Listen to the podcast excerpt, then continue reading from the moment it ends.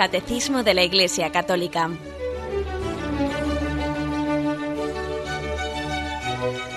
Un programa dirigido por Monseñor José Ignacio Munilla, Obispo de San Sebastián.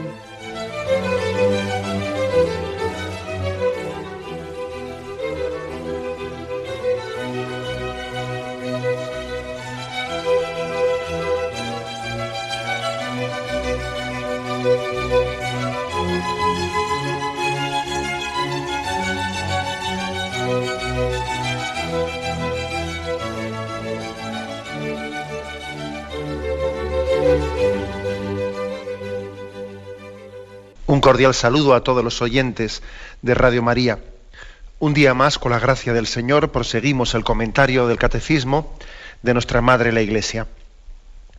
Hoy queremos concluir un apartado que, al que hemos dedicado dos días, con el día de hoy es el tercero, que tiene como título La comunidad humana, la persona y la sociedad. ¿eh? Está como profundizando en el carácter comunitario que tiene la vocación del hombre.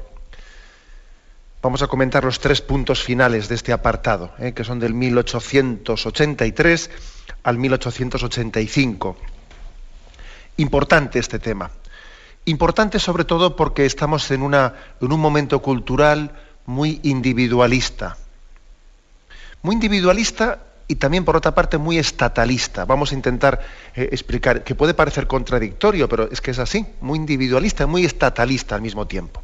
Pero bueno, sin, comenzar desde el principio a hacer comentarios míos, vamos a darle la palabra al catecismo y luego lo comentamos como tenemos costumbre. Estos tres puntos me vais a eh, permitir que lea primero el 1884, que me parece que pone un poco las bases, y luego, y luego leemos el anterior y el posterior. Dice el 1884. Dios no ha querido retener para él, para él solo, el ejercicio de todos los poderes entrega a cada criatura las funciones que es capaz de ejercer, según las capacidades de su naturaleza. Este modo de gobierno debe ser imitado en la vida social. El comportamiento de Dios en el gobierno del mundo, que manifiesta tanto respeto a la libertad humana, debe inspirar la sabiduría de los que gobiernan las comunidades humanas. Todos deben comportarse como ministros de la providencia divina. Un número muy bonito este, porque lo que viene a decir es, fijémonos en cómo hace Dios las cosas y procuremos también imitarle en la forma de organizarnos nosotros. Vamos a ver, fíjate que Dios tiene todo poder. Fíjate que Dios es el que nos ha creado, el que gobierna el mundo, el que rige nuestros destinos. Y fíjate, sin embargo, cómo el estilo de Dios ha sido el de delegarnos a nosotros, delegarnos la autoridad. Podía él perfectamente, con todo el derecho, podía decir, aquí mando yo, aquí decido yo, aquí soy yo, porque para eso soy el creador, ¿no? El todopoderoso, el omnipotente, ¿no? Voy a ser yo el que gobierne en directo y sin intermediario alguno, sin mediación humana alguna, voy a ser yo el que gobierne, ¿no? Pues la historia, ¿no? Y sin embargo no ese es el estilo de Dios. El estilo de Dios ha sido el de crearnos y el de decir, creced, multiplicaos, dominad la tierra, transformadla. Es decir, el de poner en nuestras manos la capacidad, el deber, no únicamente la capacidad, el deber, la tarea, la misión de transformar el mundo. Podía perfectamente haberlo hecho él, ¿Podía él habernos dado un, pues un reino ya concluido? ¿Podía habernos puesto pues en, una, en un escenario en el que nosotros no necesitásemos transformar la tierra porque ya estaba transformada? Lo mismo le costaba, ¿eh? A Dios le costaba lo mismo eso. Él siendo todopoderoso, exactamente lo mismo le costaba crear la tierra como la ha creado poniéndola en manos del hombre, pues para que él la transforme, etcétera, que, que ya concluida. Exactamente lo mismo le costaba. Y sin embargo Dios entendió que era más sabio, que era más conforme a la dignidad humana, era más conforme ¿no? a su plan divino, no solo el hacer, sino el hacer hacer. Y la sabiduría divina quiso que el hombre creciese entregándose a la transformación del mundo, asumiendo responsabilidades. Y este es el estilo de Dios. Este es el estilo de Dios. Permitidme que me fije en un, en, un, una, una, parábola, Mateo 25, 15, que es la parábola de los talentos. ¿no? El reino de Dios es también como un hombre que al ausentarse llamó a sus siervos. Dice al ausentarse. ¿eh? Llamó a sus siervos y les encomendó su hacienda. A uno dio cinco talentos, a otros dos y a otro uno, a cada cual según su capacidad. Y se ausentó. Vuelve a insistir, y se ausentó. Enseguida el que había recibido cinco talentos se puso a negociar con ellos y ganó otros cinco. Igualmente el que había recibido dos ganó otros dos talentos. En cambio el que había recibido uno se fue, cavó un hoyo en tierra y escondió el dinero de su señor. Al cabo de un tiempo vuelve el señor de aquellos siervos y ajusta cuentas y le pide cuentas al que le había dado cinco talentos, dos talentos y un talento. Bien, ya no sabemos la parábola. Pero yo me quiero fijar en esto de que él da, reparte unos talentos y se ausentó, dice. Al cabo de un tiempo volvió. ¿Qué significa ese se ausentó y al cabo de un tiempo volvió? Hombre, yo creo que no se puede interpretar en un sentido literalista como si Dios en esta vida estuviese ausente. Dios no está ausente. Dios nos acompaña en el caminar. Dios camina junto a nosotros. O sea que no sería correcto pues una interpretación de esta parábola como que Dios nos ha abandonado, nos ha dejado aquí y estamos sin Dios aquí viendo a ver cómo nos las arreglamos. No, no es eso. Pero esa expresión Dios se ausentó y volvió al cabo de un tiempo, ¿no? Se refiere aunque aunque el Señor esté junto a nosotros, aunque él camine junto a nosotros, él ha puesto en nuestras manos la tarea, la responsabilidad ¿no? de la transformación de este mundo y nos respeta. Y nos respeta. Entonces, cuando dice se ausentó, no quiere decir que nos ha dejado solos, sino quiere decir que si Dios te ha dicho te lo encomiendo a ti, luego no nos va a tratar como a inmaduros diciendo veo que lo haces malquita, que lo voy a hacer yo. No, no. Él te lo encomienda a ti y confía en ti. Y va a dejar que te equivoques incluso. Si te equivocas, Él no te va a quitar la responsabilidad porque te has equivocado. Estará junto a ti con su gracia, pero respetando el uso que tú hagas de tu libertad. En ese sentido, dice, se ausentó. No que nos deje solos, pero sí que respeta eh, la decisión de nuestra libertad. Bueno, pues esto es, me parece a mí que es impresionante ver, esta es la grandeza de Dios. ¿eh? La grandeza de Dios es que Él no solo cree un mundo y que nos dé un destino de felicidad eterna en el cielo, que nos llame a la intimidad de la visión beatífica. No, no. La grandeza de Dios incluso, perdonad, es que Él se fía de los hombres. Pone sus obras en nuestras manos. Él se fía.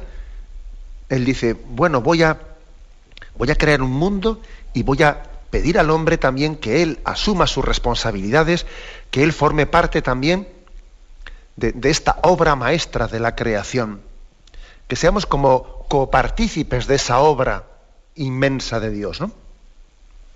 O sea, Dios se fía del hombre cuando le dice, creced, multiplicaos, venga, esto te toca a ti. Yo no quiero hacerlo todo, quiero también que tú hagas. Es el hacer hacer.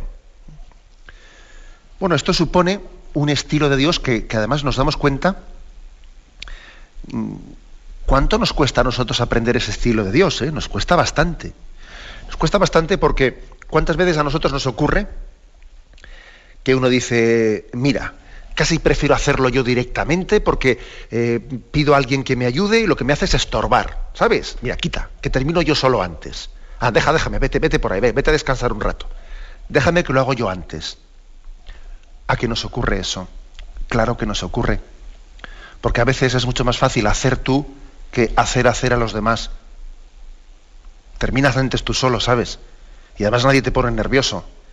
Y nadie hace las cosas de una manera distinta de la que tú hubieses deseado hacer. Pero ese no es el estilo de Dios. El estilo de Dios es, toma, te encomiendo estos talentos, me voy, me ausento, ¿eh? te dejo en tus manos esta responsabilidad. No es que sea ausente, pero Él quiere respetar tu libertad y quiere que seas tú el que lleve a cabo esa obra. Fijémonos ¿no? en, ese estilo de Dios del cual tenemos que impregnarnos, ¿no? Incluso, permitidme una, una, pues una, broma, una tontería, ¿no? Pero ¿cuántas veces los que, los que conducimos el coche, los que somos choferes, tenemos carné, pues muchas veces nos cuesta bastante más que sea otro el que conduzca el coche. Vamos, es que casi, oye, si estás cansado ya lo llevo yo, ¿eh? ya lo llevo yo. Lo estás diciendo como, pues como si fuese una virtud tuya llevarlo. Lo que es virtud es que lo lleve otro y tú, y tú vayas tranquilo y que tú vayas descansado si es otro el que lleva el volante. A veces es bastante más virtuoso que otro te lleve el coche que, que seas... Eh, que seas tú el que, el que lo lleve, porque en realidad, aunque tú alegues la excusa de, de que bueno, pues de que yo te quiero quitar trabajo a ti, lo que te cuesta es confiar en el otro, que es distinto. Te cuesta confiar en él. Te cuesta dejarte llevar. Te cuesta poner en la mano de otro esa tarea y tú fiarte de ella. Esta es eh, pues un auténtico, yo creo que eh, una auténtica lección que, Dios nos da en la manera de gobernar el mundo. Él no solo gobierna el mundo, lo pone en nuestras manos. Lo pone en nuestras manos, ¿no? Él gobierna el mundo, pero a través de causas segundas, sabiendo que las causas segundas, pues muchas veces no son lo dóciles que él quisiera que fuesen, ¿no? Y pecamos y hacemos cosas contrarias a su voluntad y sin embargo Él no nos quita el volante. No nos quita el volante. Lo que muchas veces hemos comentado en este programa de la parábola del hijo pródigo, ¿no? Que lo más impresionante es que cuando, que cuando el hijo menor le dice al padre, padre, dame la parte de la herencia que me corresponde, que me voy de casa, le podía decir otro, pero ¿tú de qué vas, chaval? ¿Pero tú qué te has creído aquí? ¿Acaso eso que pides es tuyo, qué? ¿Se lo he ganado yo? ¿Pero tú qué te has pensado que eres aquí? Anda, venga, vete de aquí sin hacienda y sin nada, vete a la calle. Y no le dice eso. Le deja equivocarse. Coge una parte, la parte de la herencia que encima es, que es suya, no es del chaval, y se la da. Y la pone en sus manos. Y le deja equivocarse. Y confía en que crecerá también equivocándose. Ojo con el estilo de Dios de hacer las cosas, ¿eh? Dios confía en el hombre esta manera de actuar supone una gran confianza, supone que Dios tiene esperanza, ¿no? En que la obra de la santificación del hombre llevará a su término. De lo contrario, no obraría así, con esta confianza en nosotros. Él tiene confianza en que los aciertos que podamos tener en nuestra vida no se nos suban a la cabeza y, no, no reviertan en una especie de vanidad o presunción sino que seamos capaces de dar gloria a Dios a través de las cosas buenas que hacemos en esta vida. Y que no nos creamos dioses, ¿no? Por el hecho de que, que tengamos la gracia de poder hacer cosas bien hechas, sino que glorifiquemos a Dios por las obras buenas que hagamos. Y Él también tiene la esperanza de que los errores que cometemos en esta vida, pues no nos, no nos lleven a la desesperación, ¿no? sino que en esos errores también aprendamos de ellos, seamos humildes, que también hasta las propias equivocaciones y los propios pecados en la forma de conducirnos en la vida sean una escuela, una escuela de la que aprendamos mucho, ¿no? Para finalmente, ¿no? llevar a cabo la, eh, esa voluntad de Dios en nuestra vida. Bueno, pues ¿a, qué viene todo esto? Pues todo esto viene a que el catecismo dice en este punto 1864, fijémonos el estilo de Dios, el cómo Él gobierna el mundo en cómo Dios no ha querido ser Él ¿eh? el que, eliminando la libertad del hombre, lleve la creación eh, a término, no, sino que ha querido que la creación se lleve a término con el concurso del hombre, poniendo responsabilidades en nuestras manos. Creced, dominad la tierra, trabajad en ella, transformadla. Nos ha dado una materia prima y espera de nosotros, ¿no? Que nosotros conformemos con ella, pues esa, pues esos cielos nuevos y esa tierra nueva que Él ha pensado, que Él ha diseñado en su santísima voluntad. ¿no? Este es el estilo de Dios. Tengamos un momento de reflexión y continuaremos enseguida.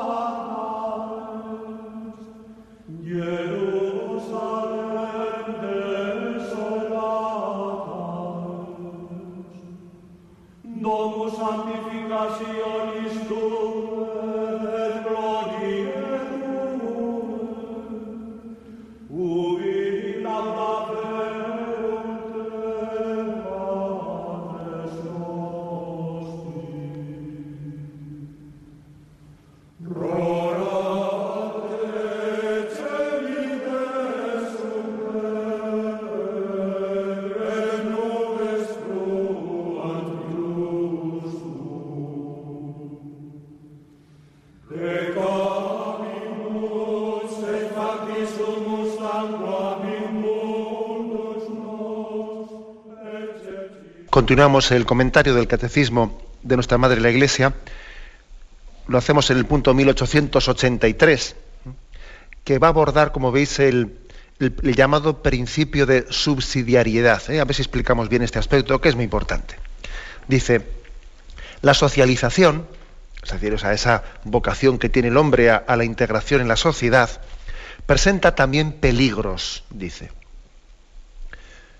Porque claro, hemos insistido mucho en los días anteriores en que el hombre no tiene que encerrarse en su individualismo, que tiene, que tiene una vocación a integrarse en un proyecto comunitario, a poner sus talentos al servicio de los demás, que así es el hombre crece, etcétera, etcétera. Bueno, bien, pero dice, la socialización presenta también peligros. Una intervención demasiado fuerte del Estado puede amenazar la libertad y las iniciativas personales la doctrina de la Iglesia ha elaborado el principio llamado de subsidiariedad. Según este, una estructura social de orden superior no debe interferir en la vida interna de un grupo social de orden inferior, privándole de sus competencias, sino que más bien debe sostenerle en caso de necesidad y ayudarle a coordinar su acción con la de los demás componentes sociales, con miras al bien común. Esto se llama el principio de subsidiariedad, ¿eh? un aspecto muy importante. Es que es curioso, es que es curioso porque la tendencia individualista tan grande ¿no? que tenemos hoy en día, esa, tendencia a cada uno encerrarse en su casa, en su, ¿eh? además en una casa en la que ya en vez de haber una familia grande, es una familia pequeñísima, un apartamento en el que vivo yo solo o con alguien, ¿no? vivir aislado y en mi casa no entra nadie. Yo ni procuro no meterme en un lío cuando salgo del trabajo, vamos, ni conozco a mis vecinos, ni conozco a mi parroquia, nada, ¿no? Ni conozco tampoco el colegio de mis hijos, eh, eh, los demás padres, un aislamiento tremendo, ¿no? Ni conozco el ayuntamiento, ni conozco, yo no me meto en política, no me meto en nada, no me meto en nada. Vivo aislado individualmente, en un puro individualismo. Eso, eso en el fondo, esa manera de actuar tan aislada, es un caldo de cultivo muy propicio para que exista un estatalismo total, que sea el Estado el que lo haga todo, claro. Porque como tú te encierras en tu individualismo, es el Estado el que va ahí pretendiendo acapararlo todo y haciéndolo todo. Y en vez de tomar ese estilo que decíamos de Dios de gobernar el mundo, en el que Dios no lo hace todo, sino que hace hacer. O sea, que Dios busca el concurso, ¿no? Pone en nuestras manos todas las responsabilidades, Él las delega para que el hombre crezca, domine la tierra, la transforme, ¿no? Pues no, el Estado muchas veces tiene una tendencia, una tendencia a ser el, que lo mueve todo eh, y que nosotros quedamos anulados, claro, en nuestra iniciativa social. ¿Mm? Lo que no es fácil de, aquí de discernir es que es primero el huevo o la gallina. Es decir, es porque el Estado es tan absorbente y tiende a hacerlo todo que nosotros nos arrinconamos y nos encerramos en nuestro individualismo? O, es porque nos hemos arrinconado y nos hemos encerrado en nuestra casita que el Estado termina haciéndolo todo? Pues igual será un poco las dos cosas, ¿no? Porque no es cuestión de discutir qué es primero el huevo o la gallina. El caso es que las dos cosas son ciertas. Que hay un peligro muy grande de una intervención demasiado fuerte del Estado, que, que al final es el Estado el que termina haciéndolo todo. Entonces lo que la Iglesia proclama es Vamos a ver, aquí debería de haber más sociedad y menos Estado. ¿Qué quiere decir esto de más sociedad y menos Estado? más iniciativas sociales, o sea, que seamos nosotros, ¿no? que sea el hombre, que sea, que sea la familia, que sea el entorno, que sea el municipio, que sea la asociación de vecinos, que sea la asociación de padres, los que tomen esas iniciativas, más sociedad y menos Estado. Que no tenga que ser aquí el Estado el que por decreto ley acabe imponiendo todo lo que hay que hacer. Más sociedad y menos Estado. Esto es una manera de explicar así reducidamente lo que es el principio de subsidiariedad. Mm. Este principio de subsidiariedad, ¿no? es uno de los mm, pilares básicos de la doctrina eh, social de, la Iglesia, una columna. ¿eh? Bien es cierto que es un principio que en sí es de ley natural, que puede ser reconocido y aceptado incluso por los creyentes de otras religiones, incluso por los que carecen de religión, porque es una cuestión de ley natural. Pero también eh, hay que reconocer que la formulación de este principio, el desarrollo de este principio, se ha, tenido lugar bajo el amparo de la Iglesia Católica. es decir, es la doctrina católica la que ha sido la mayor defensora del principio de subsidiariedad. Igual que también se dice, pues que, oye, para defender la vida y estar en contra del aborto no hace falta ser católico, ¿no? También alguien que por, su recta razón puede también defenderlo, es verdad, pero también hoy en día nos, nos dice, la experiencia nos dice que en gran parte los defensores de la vida de los niños no nacidos pues son, son los católicos, ¿no? aquellos que han, que han recibido una doctrina de revelación que les hace ver esto con más claridad que nadie. ¿no? Lo mismo pasa con el principio de subsidiariedad, que ha sido eh, la Iglesia Católica uno de sus mayores defensores. Es un principio que viene a decir que la persona humana, la familia, las iniciativas sociales populares y no el Estado, deben de ser el centro de la vida social. Es decir, que el Estado existe para la persona y para la sociedad y no al revés. O sea, la persona y la sociedad no son para el Estado, no, sino al revés, el Estado es para la, para la sociedad. ¿eh? Pío XI, en, pues en una encíclica llamada Cuadragésimo Ano, que es también la que cita aquí, ¿no? El catecismo, pues expresaba de esta manera, ¿no? Decía, no se puede quitar a los individuos y dar a la comunidad lo que ellos pueden realizar por sus propias cualidades y esfuerzos. O sea, mire usted, si la asociación de vecinos puede hacer una cosa ¿no? y, quiere hacerla, haga usted el favor de dejarle que lo hagan y ayudarle a que lo hagan y usted desde, desde, el gobierno autonómico, desde el gobierno estatal o desde Europa, desde Bruselas, no esté usted impidiendo que ellos lo hagan deje que ellos se desarrollen, que ellos están más cerca de la realidad. No sea usted papá Estado, mamá Estado, que pretende usted hacerlo todo y al niño hacerlo un tonto. ¿eh? Como cuando hay algún papá o una mamá que, se, piensa que para educar bien a su hijo se lo tiene que hacer todo y no le enseña ni atarse los zapatos. Oiga, déjele que el niño se ate los zapatos, deje que él haga, deje que él crezca. No pretenda ser usted ahí un acaparador, ¿no?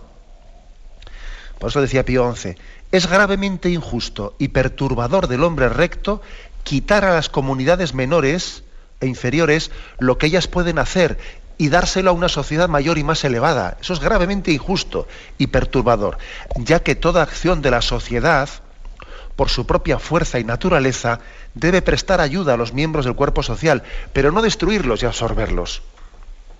O sea, que está para ayudar, no para estorbar. O sea, el Estado está para ayudar a que las iniciativas sociales hagan, no para quitarles a ellos su, derecho y su deber ¿eh?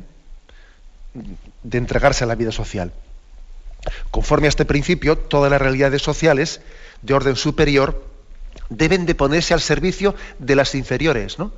con una actitud de subsidium, de aquí viene lo de subsidiariedad, o sea, de reconocimiento, de apoyo, de promoción, las, eh, pues el Estado tiene que ser subsidiario, es decir, cuando, cuando por ejemplo, la asociación de padres, la asociación de padres puede hacer una cosa, el Estado tiene que ayudar a que lo hagan, pero no sustituirles, no quitarles, tiene que ser subsidiario. Si tú no puedes hacer, ya lo haré yo, pero si puedes hacerlo tú, lo haces tú, que te corresponde a ti primero. El Estado debe de abstenerse, ¿no? de restringir el espacio vital de estas sociedades menores, pues por ejemplo de, una asociación de familias, de vecinos, de del municipio, etcétera, etcétera. ¿no? En la práctica, el principio de subsidiariedad nos protege de las instancias sociales superiores, que a veces que, son, que se intrometen, mm, que son intervenciones eh, del Estado, etcétera, demasiado fuerte, ¿no? Mm, es un principio que de alguna manera prima, prima, le da prioridad a la persona, a la familia, a los voluntariados, a las fuerzas vivas de la sociedad, a los ayuntamientos, a las asociaciones de padres, ¿no? Es el reconocimiento de la función social del sector privado es promocionarlo, ¿eh?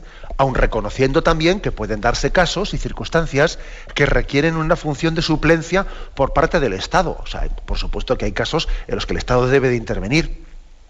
Pero cuando el Estado interviene incluso, no debe de extenderse y prolongarse más allá de lo, necesario. O sea, no te metas demasiado. ¿eh? No, estés aquí tú, no estés tú aquí ¿eh? pretendiendo ser tú el que eduque a nuestros hijos, por ejemplo. Oye, de eso se encargan los padres, ¿no? Tú estarás para ayudar, pero no para decirle a un padre cómo tiene que educar a su hijo. ¿O es que tú te vas a convertir aquí en papá Estado, en papá educador? Tú deja a los padres lo que, lo, que es su cometido y no te metas donde no, donde no tienes derecho a hacerlo, ¿no? O sea, fijaros, por lo tanto, ¿no? que nuestro catecismo dice que cuando el Estado, ¿eh? Este es un punto posterior que llegará más tarde, el punto 2273. Dice, cuando el Estado no pone su poder al servicio de los derechos de todo ciudadano y particularmente de quien es más débil, quebranta los derechos mismos, los fundamentos mismos del Estado de Derecho. Decía Juan Pablo II en la encíclica Centésimos Annus ¿no? que el Estado totalitario tiende además a absorber en sí mismo a la nación, a la sociedad, a la familia, a las comunidades religiosas y a las personas mismas. El Estado totalitario tiende a absorberlo todo. Y eso pasó en el comunismo. Allí era clarísimo ¿no? que el Estado lo era todo, casi no podías ni, ni pensar por tu cuenta. Pero ojo, está pasando también hoy, está ocurriendo también hoy. Está ocurriendo también hoy, por ejemplo, cuando, pues cuando estamos viviendo la polémica en España con el tema de la educación, ¿no? en el que hay un pulso auténtico, en el que el Estado tiende en la práctica, en la práctica, a no reconocer el artículo 27.3 de la Constitución, ¿no? en el que se dice, la Constitución española, los poderes públicos garantizan el derecho que asiste a los padres para que sus hijos reciban la educación religiosa y moral que esté de acuerdo con sus propias convicciones. Ja, permitidme la expresión, jaja, porque es que esto, esto está así formulado como principio, pero verdaderamente esto está asumido. Es de esos principios en los que te da toda la impresión de que nadie se atreve a discutir el principio, porque sería muy fuerte discutirlo, ¿no? Sería muy fuerte que viniese un político diciendo, oye, yo no estoy de acuerdo, porque el que debe de educar a los hijos es el Estado y no los padres. Hombre, nadie se atreve a, decirlo, a decir eso. Pero luego lo que estamos viendo es que en la práctica, sin discutir de los principios, en la práctica, se actúa como si esto no existiese, o sea, se actúa como si fuese el Estado el que, el que puede y debe de controlar directamente la formación de la educación de los, de los, hijos, ¿no? Y darles una ideología concreta e imponerles una asignatura. Te impongo una asignatura que se llama educación a la ciudadanía o lo que sea, y te la impongo yo, fíjate. Y no se, no se ha discutido el principio. No, no, no, los padres tienen el derecho, sí, pero por la vía de los hechos consumados se acaba introduciendo este aspecto. ¿eh? Ya sabéis que decía Romanones aquello de haz tú las leyes que yo haré los reglamentos. Como diciendo, en la letra pequeña ya, haré yo lo que me dé la gana. Pues algo así está ocurriendo aquí también, porque la Constitución española dirá eso de que los padres tienen derecho a educar. Sí, sí, solo dirá en la letra grande, pero luego en la letra pequeña es como si dice, tú quédate con los principios, que yo voy a lo mío, y, acabo cambiando en la práctica los principios, ¿no? Y el Estado acaba, eh, a veces, pues eso, siendo impositivo, violando el principio de subsidiariedad, ¿no? e imponiendo él la educación a los hijos, en vez de ser quien ayude a los padres en la educación de sus hijos. Fijaros, pues, ¿no? si estamos aquí ante, ante, un tema y un principio básico importante. Vamos a poner algunos ejemplos concretos, pero primeramente tenemos un momento de descanso, de reflexión.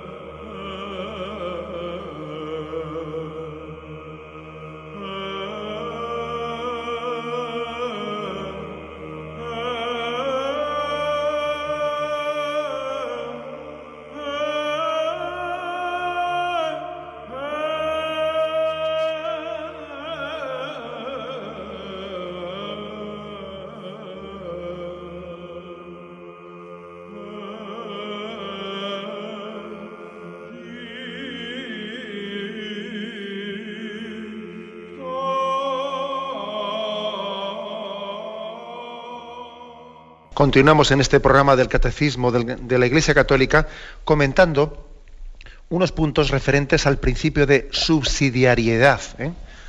Un principio que nos dice que el Estado debe de estar siempre mm, no quitando ¿no? el ejercicio, sino ayudando a que el individuo, la familia, las asociaciones de padres, las asociaciones de voluntariado, vecinales, sean ellas las que puedan ejercer todo el derecho de sus responsabilidades sociales y no ser el Estado el que de alguna manera se arrogue para sí ¿no? pues los ejercicios o las responsabilidades sociales que esas instancias inferiores pueden y deben de realizar. El principio de subsidiariedad, os decía, así formulado sencillamente, es que más sociedad y menos Estado. O sea, que es que sencillamente el Estado está al servicio de, las asociaciones sociales y no la sociedad al servicio del Estado. Y ponía un ejemplo concreto. El ejemplo de, cómo está ocurriendo en, en, España, pues que hay un auténtico pulso por la no aceptación del principio de subsidiariedad en torno al artículo 27.3 de la Constitución, que dice que son los padres los que tienen el derecho a la educación de sus hijos y que por lo tanto el Estado debe de garantizar a los padres pues toda la ayuda para que ellos puedan ejercer ese derecho a educar a los hijos conforme a sus convicciones morales y religiosas, tal, tal, tal, tal. Y claro, fijaros lo que está ocurriendo en España.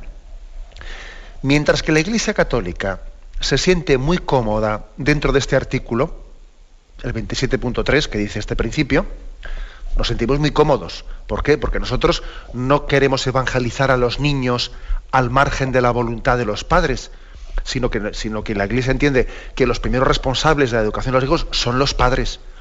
Por tanto, nosotros, la Iglesia responde a la petición de los padres, es subsidiaria del derecho de ver que tienen los padres a educar a sus hijos, y la Iglesia se hace presente en el sistema educativo en mayor o menor medida dependiendo de la demanda de los padres. La Iglesia se siente muy cómoda con ese punto 27.3 que dice, son los padres los que tienen el derecho, por lo tanto, ayudémosle cuando nos lo pidan. ¿Mm? Por ejemplo, la Iglesia Católica no pretende impartir la clase de religión a todos los alumnos obligatoriamente, no, sino únicamente a los alumnos cuyos padres así lo han elegido. Ahora, sin embargo, el gobierno español no dirige la asignatura de educación para la ciudadanía solo a los padres que así lo han solicitado libremente, sino que pretende imponerlo obligatoriamente a todo el alumnado. Oiga, mire usted qué diferencia, ¿no? Claro, la diferencia es muy, clara. La Iglesia cree en ese punto, el 27.3, el principio de subsidiariedad. Nosotros creemos en que son los padres los que tienen derecho a la educación y que nosotros estamos para ayudarles y el Estado en la práctica no cree en eso. Y como no cree en eso, indisimuladamente está incómodo con ese principio, lo que hace es imponer una asignatura obligatoriamente a todo el mundo. Podría decir que la elija quien quiera, ¿no? Según el padre le parezca. Pues no, tiene que ser obligatoria, mire usted. Claro, porque usted no cree en ese principio. Más ejemplos. ¿eh? A la gran mayoría de los colegios religiosos en España no se les está permitiendo aumentar el número de sus plazas. Hay muchísimos colegios religiosos que tienen mucho más demandas que plazas tienen. Y a pesar de la demanda de los padres para matricular a sus hijos en colegios religiosos, no se les permite desde el gobierno, desde, desde el Estado español, aumentar las plazas. ¿no? Y desde las comunidades autónomas también, ¿eh? ojo. No se les permite aumentar las plazas. Y el motivo aducido es que mientras que haya plazas libres en las escuelas públicas, no cabe dar permiso para aumentar las plazas en las escuelas privadas. Bueno, pero ¿por qué? Vamos a ver, ¿pero por qué? ¿Acaso no habíamos dicho que son los padres los que tienen ellos derecho a elegir para sus hijos la educación que ellos quieran? Además, ¿no deberían estar las autoridades políticas encantadas de que exista una iniciativa social privada o esos colegios privados que estén dando cauce a la voluntad educativa de tantos padres y que además esta educación le esté resultando a las arcas públicas muchísimo más barata que la impartida en la escuela pública. Entonces, ¿por qué, ¿por qué no tienen que permitir que si hay padres que quieren que sus hijos sean educados en colegios religiosos, ¿por qué no hay que permitir que tengan más plazas para poder acogerlos? Vamos a ver, ¿por qué? ¿Eh? daros cuenta, pues, como esto del principio de subsidiariedad no son palabras teóricas y raras que la Iglesia a veces formula en sus principios, no, no, que luego tiene aplicaciones muy concretas, ¿eh? pero muy concretas en muchísimas cosas que de hecho están, están ocurriendo. ¿no? Es más, es más, ya que estoy hablando, en donde estoy hablando, ¿no? En Radio María, me permito hacer la siguiente aplicación. Yo creo incluso que lo que está ocurriendo eh, en la pretensión de arrinconar a Radio María en el reparto de las frecuencias en España es un claro ejemplo, es un claro ejemplo del no respeto del principio de subsidiariedad. Porque vamos a ver, ¿no? Hay un concurso de frecuencias, eh, se reparten eh, gratuitamente unas frecuencias según criterios de pluralidad eh, en toda la sociedad española. Lo lógico sería, lo lógico sería, primero, que haya pluralidad, ¿no? Que haya pluralidad. Si hay pluralidad, también mm, los oyentes de Radio María son alguien, ¿no? También pagan impuestos, ¿no? O, también votan, ¿no? Eso es lo primero.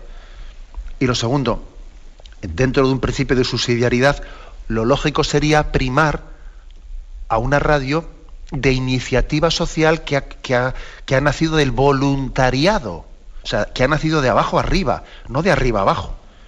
Una radio que ha nacido, pues no porque es una radio estatal, como existe radio tal. O sea, los gobiernos autonómicos, los gobiernos nacionales tienen radios creadas por los entes estatales, por los entes públicos, ¿no? Pero el hecho de que haya nacido de la iniciativa social una radio llevada adelante por un voluntariado, por una iniciativa social, y además sin afán de lucro, sin ningún tipo de interés económico, sin únicamente, o sea, eso, eso es el, eso es una gozada, eso es el principio de subsidiariedad. Apoyemos aquello que ha nacido de la iniciativa social. Y lo lógico es que, según ese principio de subsidiariedad, que sean las autoridades las que apoyen la iniciativa social. Pero no, aquí pasa al revés, ¿sabes? Aquí pasa al revés. Hay tal presencia de Estado, hay tal presencia de instancias superiores que intentan controlar eh, pues los medios de comunicación al servicio de ideologías políticas y todo mundo tiene y toda radio tiene que tener un partido político detrás al que esté sirviendo, ¿no? O un interés económico determinado, ¿no? Porque dice, a ver, esta radio estatal, ¿a qué, a qué empresa de comunicación pertenece? Y claro, todos sabemos que existen empresas de comunicación que tienen al mismo tiempo inversiones en, en radio, en televisión, en prensa, en internet. Entonces, bueno, esta radio, pues mire usted, pues esta no pertenece a nada de eso no pertenece a, ningún grupo de, telecomunicación, no, sencillamente es una iniciativa social, ha nacido de unos, unos ciudadanos cristianos que se han juntado entre ellos y de una manera voluntaria han puesto en marcha eso, según el principio de subsidiariedad, eso tenía que ser apoyado y primado. Porque, porque esta es la clave, ¿no? La clave está en que el principio de subsidiariedad cree en el hombre y en sus iniciativas, sin que todo lo que se haga en esta sociedad tenga que tener un patrón político y un partido político detrás y una empresa multinacional que sea la que lo promueva y lo que lo lleve adelante. Qué, qué importante es el principio de subsidiariedad, porque en el fondo es creer en el hombre, ¿sabéis? Es creer en el hombre. Creer en la iniciativa del hombre es continuar con ese mismo estilo de Dios que creó el mundo, lo puso en nuestras manos y dijo, creced, multiplicaos, yo no os pienso, yo no pienso intervenir a cada momento para, mm, pues, para impedirte hacer lo que tengas que hacer. No, yo creo, confío en ti, pongo en ti los talentos en tu mano, crece, desarrollate. Bueno, pues he puesto ese caso concreto, ¿no? El de, el de Radio María, el de el principio 27.3 de la Constitución sobre el, respeto de los padres en la educación de los hijos, sobre tantos obstáculos que se ponen pues, para la ampliación de las plazas en los colegios religiosos. un montón de ejemplos se pueden poner, ¿no? En los que se ve que el problema de fondo es el no respeto del principio de subsidiariedad. Y termina, ¿no? El último punto que hoy comentamos, el 1885, termina diciendo, el principio de subsidiariedad se opone a toda forma de colectivismo, traza los límites de la intervención del Estado, intenta armonizar las relaciones entre individuos y sociedad, tiende a instaurar un verdadero orden internacional. se opone a toda forma de colectivismo, dice aquí, ¿no?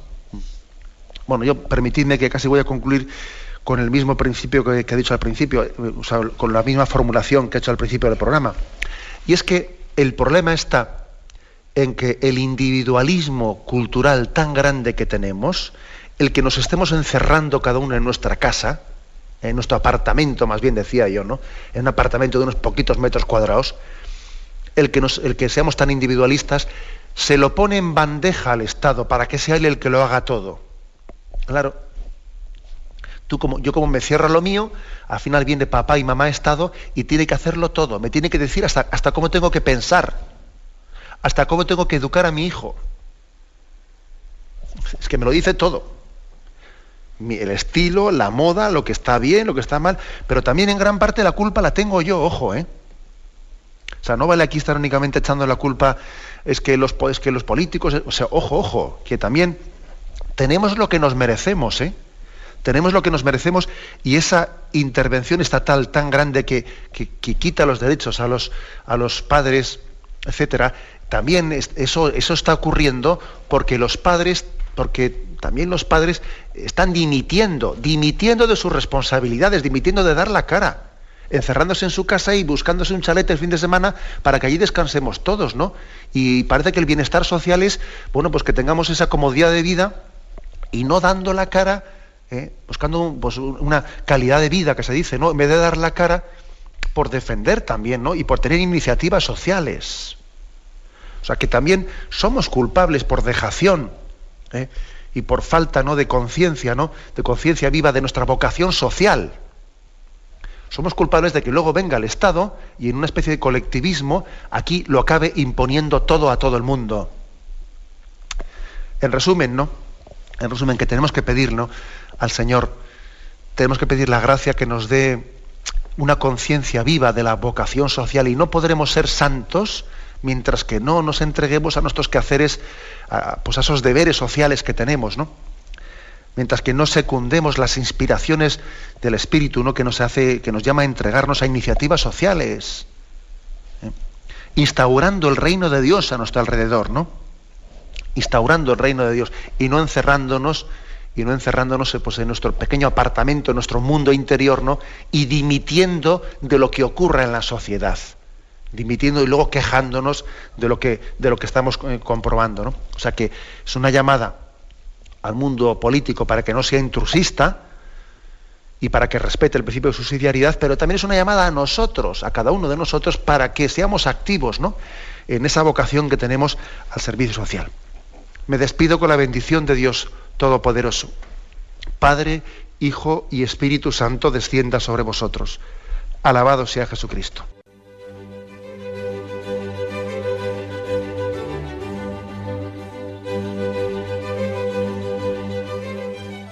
Finaliza el Catecismo de la Iglesia Católica, un programa dirigido por Monseñor José Ignacio Munilla, obispo de San Sebastián.